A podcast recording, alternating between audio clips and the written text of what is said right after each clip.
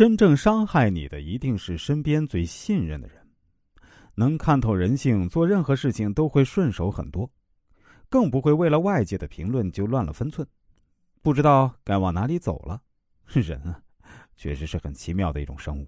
大部分人呢，看到朋友过得很差，心里可能会有一丝丝难过；但更多时候，看到朋友比自己过得好，心里只会更难过。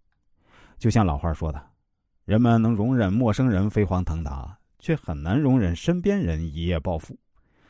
曾经一个朋友找我来做人生规划的时候啊，我就跟他说过一句话。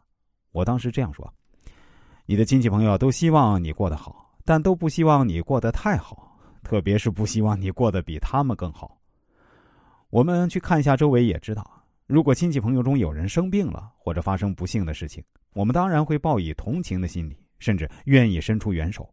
但如果有人混得特别好，我们心里肯定也不是那么舒服，对吧？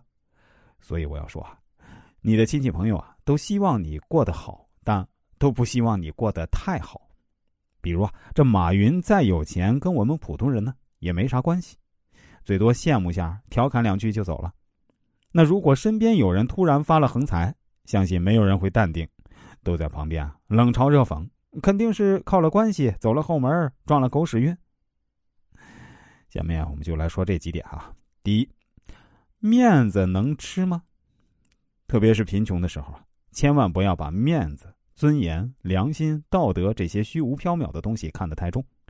穷人嘛，最喜欢玩的就是道德绑架。赚钱不丢人，只要在法律允许范围内啊，靠本事吃饭的人都值得我们学习。如果有人用金钱打你的脸，不要跳起来骂娘，而是弯下腰。他扔多少，你们捡多少嘛？面子能当饭吃吗？真想有面子呢，那也不是靠自己意淫出来的，而是有实力后啊，让别人发自内心的尊敬。第二，不要靠别人安慰。人生在世，谁活的都不容易。当我们受了委屈后，只能自己咬牙坚持，而不是到处向人倾诉，试图获得他人的安慰。在我们一生中啊。看起来认识不少人，但真心对你好、为你着想的不会超过两个。去农村看看啊，很多父母自己舍不得吃、舍不得穿，把子女拉扯大，等自己老了，子女倒不少，但能为他养老送终的太少了。大多数情况呢，都是你推我让，相互踢皮球，谁也不想给老人送终。就连子女尚且如此，你还渴望别人真心安慰你，这不是笑话吗？